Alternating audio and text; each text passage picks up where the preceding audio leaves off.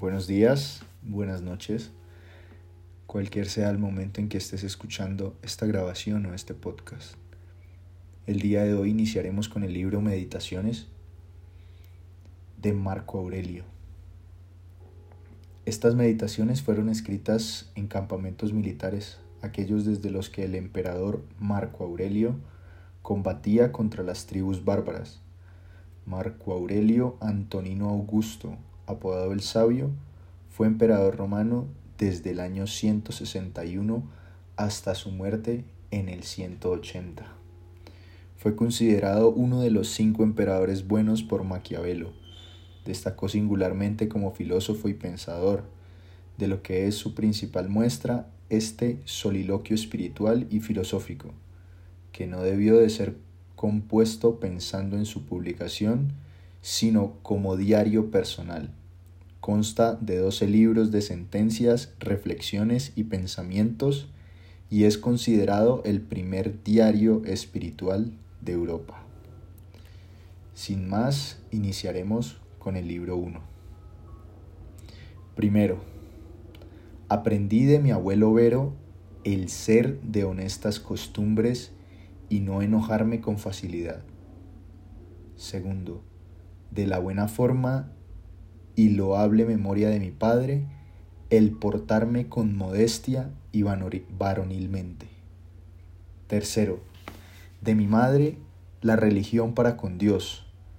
liberalidad para con todos, el abstenerme, no sólo de ejecutar acción mala, sino también de cebarme en el pensamiento de ella y, además, el ser frugal en la comida y estar lejos de hacer una vida opulenta. Cuarto, de mi bisabuelo, el no desdeñarme de frecuentar las escuelas públicas y en casa echar mano de los mejores maestros, bien persuadido de que en este particular no se debe perdonar gasto alguno. Quinto, del ayo aprendí el no tomar partido en los juegos públicos, no siendo del bando de los prasinos ni venecianos, ni inclinándome a los parmularios o escutarios. Enseñóme también la tolerancia en el trabajo, el contentarme con poco, el servirme a mí mismo,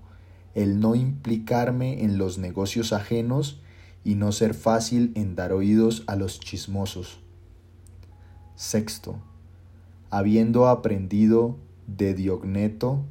el desprecio de ciertas artes inútiles y vanas, me mantuve en no dar crédito a nada de cuanto dicen los encantadores y magos acerca de sus hechizos y arte de espantar los demonios y otras supercherías de esta clase. Jamás me entretuve en la que llaman pelea de codornices ni me dejé embaucar de semejantes bagatelas. Él mismo me habituó a saber llevar la zumba en las conversaciones, el familiarizarme con la filosofía, dándome por maestros primero a Baquio, después a Tandasis y a Marciano, que de niño me ejercitase en componer diálogos morales, que en vez de asiento blando usase de unas duras tablas cubiertas con una piel, que, en fin, pusiese por obra cuanto lleva consigo la profesión, la profesión de filósofo griego. Séptimo. Consejo fue de rústico que yo me pusiese a pensar que tenía necesidad de corregir y componer mis costumbres, y que corría por mi cuenta el cuidar de ellas, evitando todo género de hinchazón sofística, sin publicar nuevas instrucciones y métodos de vivir, sin recitar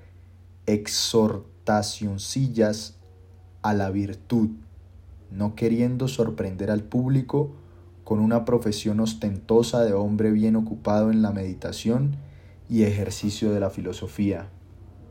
no procurando pasar plaza ni de orador ni de poeta, ni de astrólogo, no usando en casa vestido grave y de ceremonia, ni dando otras iguales pruebas de aparente severidad. El mismo rústico me, persuadió que aún en las cartas siguiese un estilo natural y sencillo, semejante al que se deja ver en aquella que él mismo, desde Sinuesa, escribió a mi madre, que de tal manera dispusiese mi ánimo para con aquellos que, faltando a su deber, me diesen algo que sentir, que al punto que quisiesen volver a mi amistad, yo, con toda facilidad y buena gracia, me reconciliase con ellos. Del mismo aprendí a leer con mucha reflexión, no contentándome con una noticia superficial y pasajera de los escritos, a no dar fácil ascenso a aquellos que, sobre todo, hablan de ligero. Débole también el favor de haber leído los escritos de Epícteto, habiéndome enviado el ejemplar que en su casa tenía. Octavo. Debo a Apolonio el saber obrar con libertad de espíritu, desembarazado de vanos respetos, el fijarme en mis resoluciones sin perplejidad, el no gobernarme por otros principios que por los de una buena razón, aun en las cosas mínimas, el ser siempre el mismo en los dolores agudos, en la pérdida de los hijos, en las largas enfermedades y en él mismo, como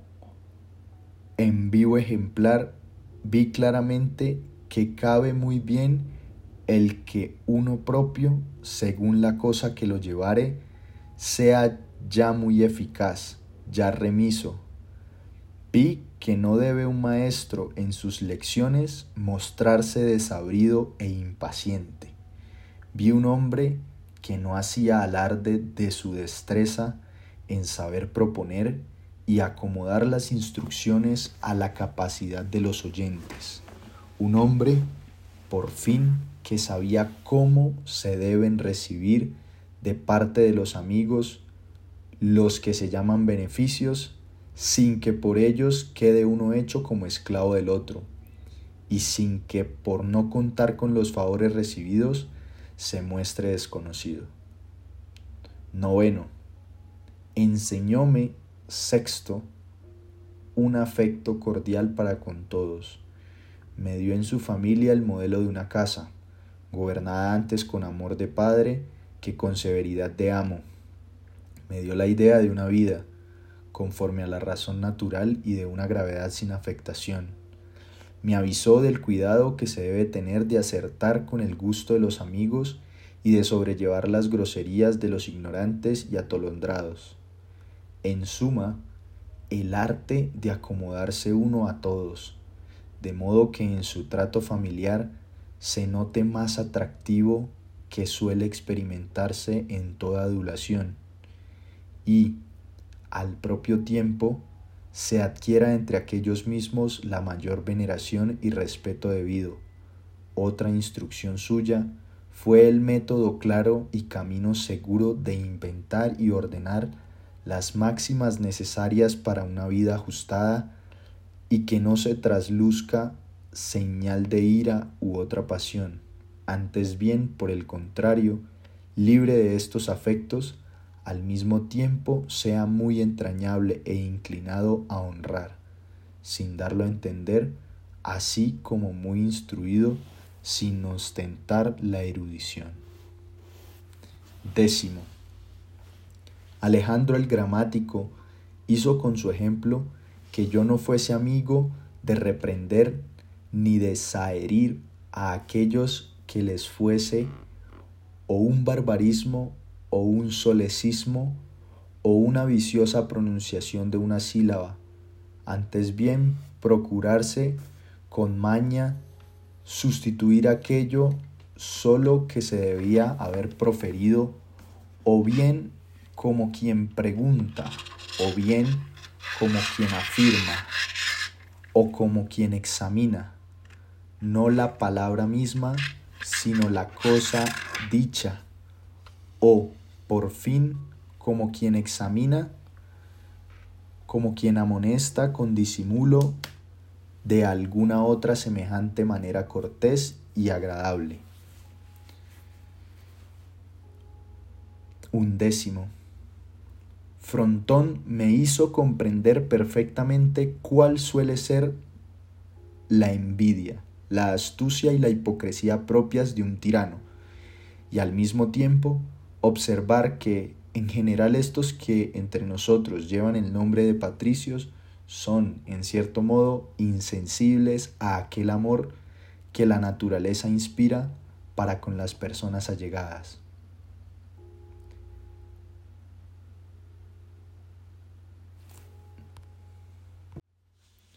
Duodécimo. Debo a Alejandro el Platónico el consejo, no sólo de no decir frecuentemente a nadie ni de escribir, sin que sea absolutamente necesario que estoy muy ocupado, pero aún de no rehusar jamás, con el pretexto de los negocios presentes, el cumplimiento de ninguna de aquellas obligaciones que los varios respetos de la sociedad piden de justicia. Décimo tercero. De Catulo entendí no deberse despreciar las quejas de los amigos, aun cuando aconteciere que se quejen sin razón, sino que, al contrario, es bien satisfacerles y procurar reducirles a la buena armonía acostumbrada. Ser cosa muy loable el que los discípulos con gusto y buena voluntad alaben a sus maestros, como es fama que lo hacían Domicio y Atenedoto. Por fin, que la naturaleza exige de los padres un afecto verdadero para con los hijos. Décimo cuarto. En mi hermano Severo tuve ejemplo de ser amante de la familia, de la verdad y de la justicia. Debile el favor de haber conocido por su medio a Traseas, Elvidio, Catón, Dion y Bruto. Me dio igualmente una idea cabal de un gobierno republicano en que rija un derecho igual y común libertad en dar su voto, como de un reino que se proponga por objeto principal el conservar la libertad de sus vasallos, ni menos obligado me reconozco al mismo por haber aprendido de su trato el saber vivir sin zozobra, con aprecio y aplicación constante a la filosofía, el ser amigo de favorecer a otros, ejercitando con empeño la beneficencia, el esperar siempre bien y vivir persuadido de la buena fe y correspondencia de los amigos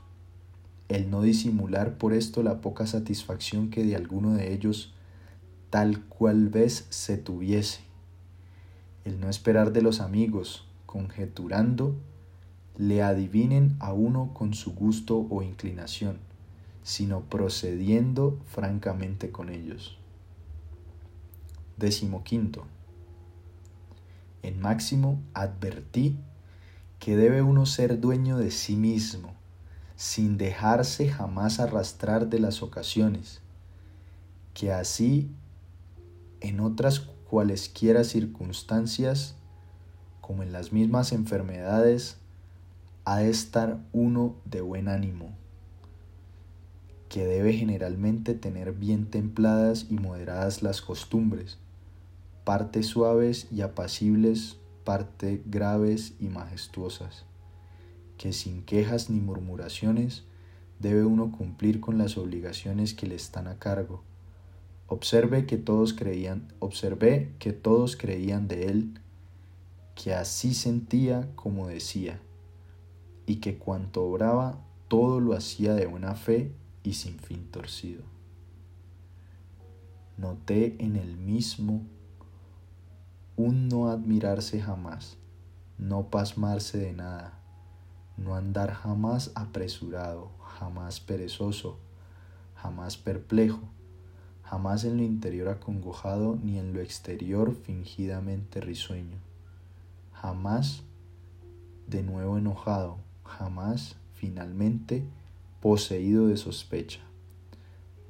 A más de esto, vi en él una gran inclinación a hacer bien, a perdonar fácilmente, a decir siempre la verdad, dando antes pruebas de no poder ser jamás pervertido que de necesitar alguna vez ser corregido. Y lo que me pareció cosa bien rara, que nadie tuvo jamás motivo para pensar que Máximo le despreciaba, ni que Máximo se tenía por mejor que él. Por fin, que no quería ser reputado por un hombre sobradamente urbano y discreto, ni que se pagaba de cortesías. Décimo sexto. Mi padre me dio un ejemplar de todas las virtudes, de clemencia y mansedumbre, de constancia inalterable en las resoluciones tomadas con madurez, de indiferencia respecto a la gloria popular, mostrando hacer poco caso de las que se tienen por honras, de aplicación a los negocios con gusto y sin cesar, prestándose a oír a los que quisiesen proponerle algún proyecto de pública utilidad. Este mismo me presentó a la vista el modelo de un príncipe tan amante de la justicia que era inaccesible a toda sugestión que le estorbase el dar a cada cual su merecido, hábil en sostener sus resoluciones y en desistir de ellas cuando convenía. Ajeno de familiaridad con los mancebos, con todos jovial y humano, dejando en plena libertad a sus amigos para que no asistiesen a sus convites ni obligándoles que le acompañasen en sus largos viajes, sin que por esto los que por alguna precisión se hubiesen quedado dejasen de hallarle siempre el mismo. Me acuerdo de su aplicación exacta y constante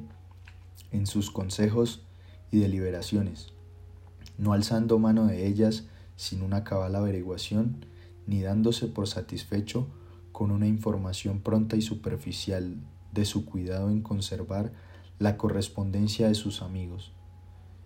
no fastidiándose de unos ni apasionándose de otros con exceso, de su fácil resignación en todo acontecimiento,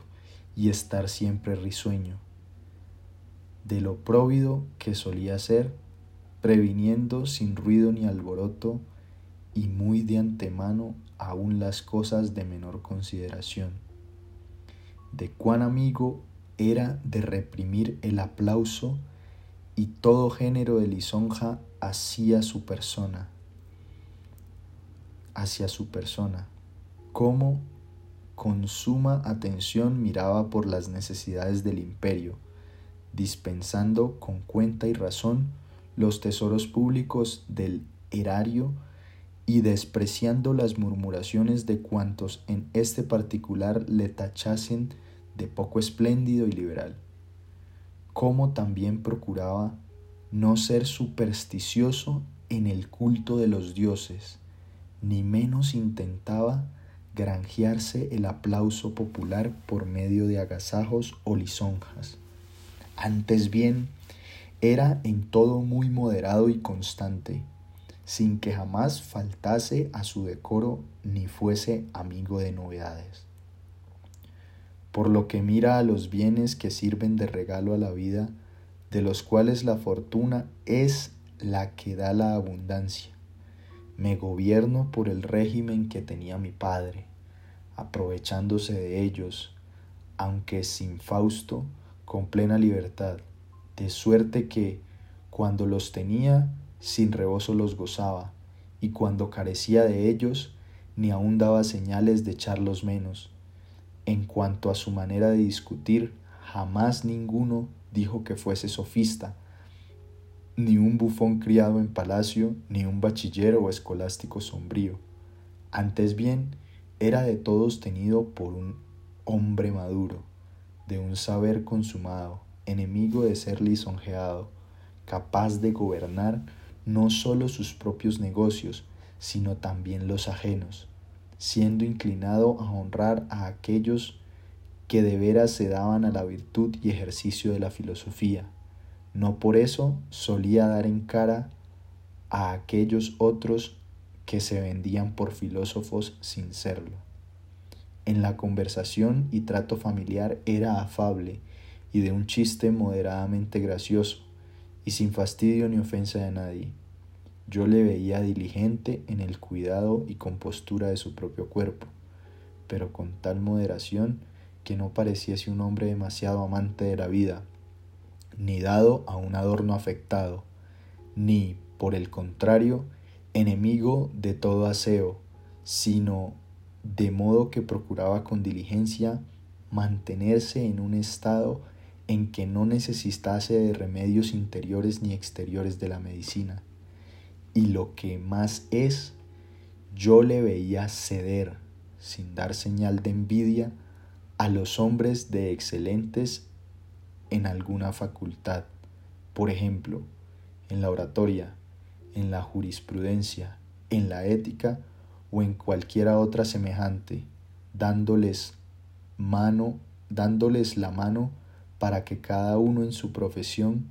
consiguiese una suma aceptación y aplauso, siendo en realidad observante de la disciplina antigua y de, los, y de las leyes de su patria. No por esto afectaba ser tenido por tal. Tampoco gustaba de andar a menudo mudando de lugares y ocupaciones, antes bien tenía mucho gusto en morar en unos mismos sitios y ocuparse en los mismos ejercicios, tanto que así que le cesaban los agudos dolores de cabeza de que solía haberse molestado, al punto con nuevo empeño y vigor volvía a sus acostumbradas fatigas. Era un príncipe que rarísima vez y en poquísimas cosas hacía misterios y nunca sobre otros negocios que en los que eran propios del Estado. Como no se gobernaba sino por las reglas sólidas de su deber, sin dejarse llevar del aura popular, guardaba una prudente moderación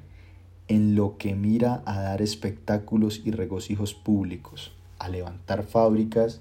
y monumentos magníficos, a regalar el pueblo con donativos y distribuciones,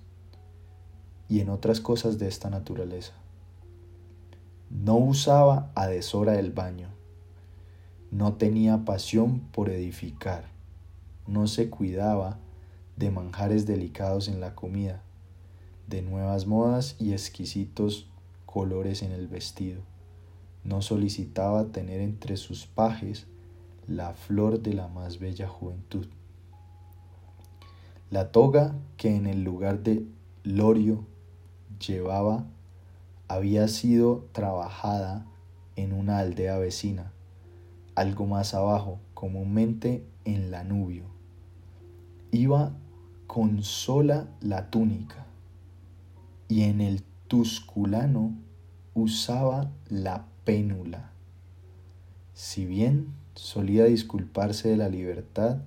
que en esto se tomaba. Y esta era habitualmente su manera de vivir,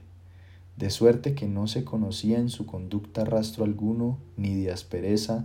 ni de altanería, ni de exceso tan vehemente y precipitado, que tuviese en ello lugar lo que vulgarmente se dice no más, basta ya, que apunta el sudor. Antes bien, se veían todas sus cosas meditadas con madurez, despacio y sin turbación, con orden, vigor y perfecta correspondencia entre sí mismas, y así se le podía aplicar con razón lo que de Sócrates suele decirse, que sabía y podía igualmente y podía y podía igualmente abstenerse y gozar de aquellos bienes de los cuales generalmente ni pueden los hombres privarse por su delicadeza, ni disfrutarlos moderadamente por su, su destemplanza. Y, en realidad, de verdad, es prueba de un hombre perfectamente sabio y superior a las pasiones el saber, en lo uno ser sufrido y en lo otro templado. Por fin, en mi padre, admiré mucho el modo con que se portó en la enfermedad de Máximo. Décimo séptimo. Debo a los dioses así el haber tenido buenos abuelos, buenos padres, una buena hermana, buenos maestros, buena familia, parientes, amigos. Y, por decirlo en breve, todo género de bienes, como el no haber faltado en nada a mi deber con ninguno de ellos,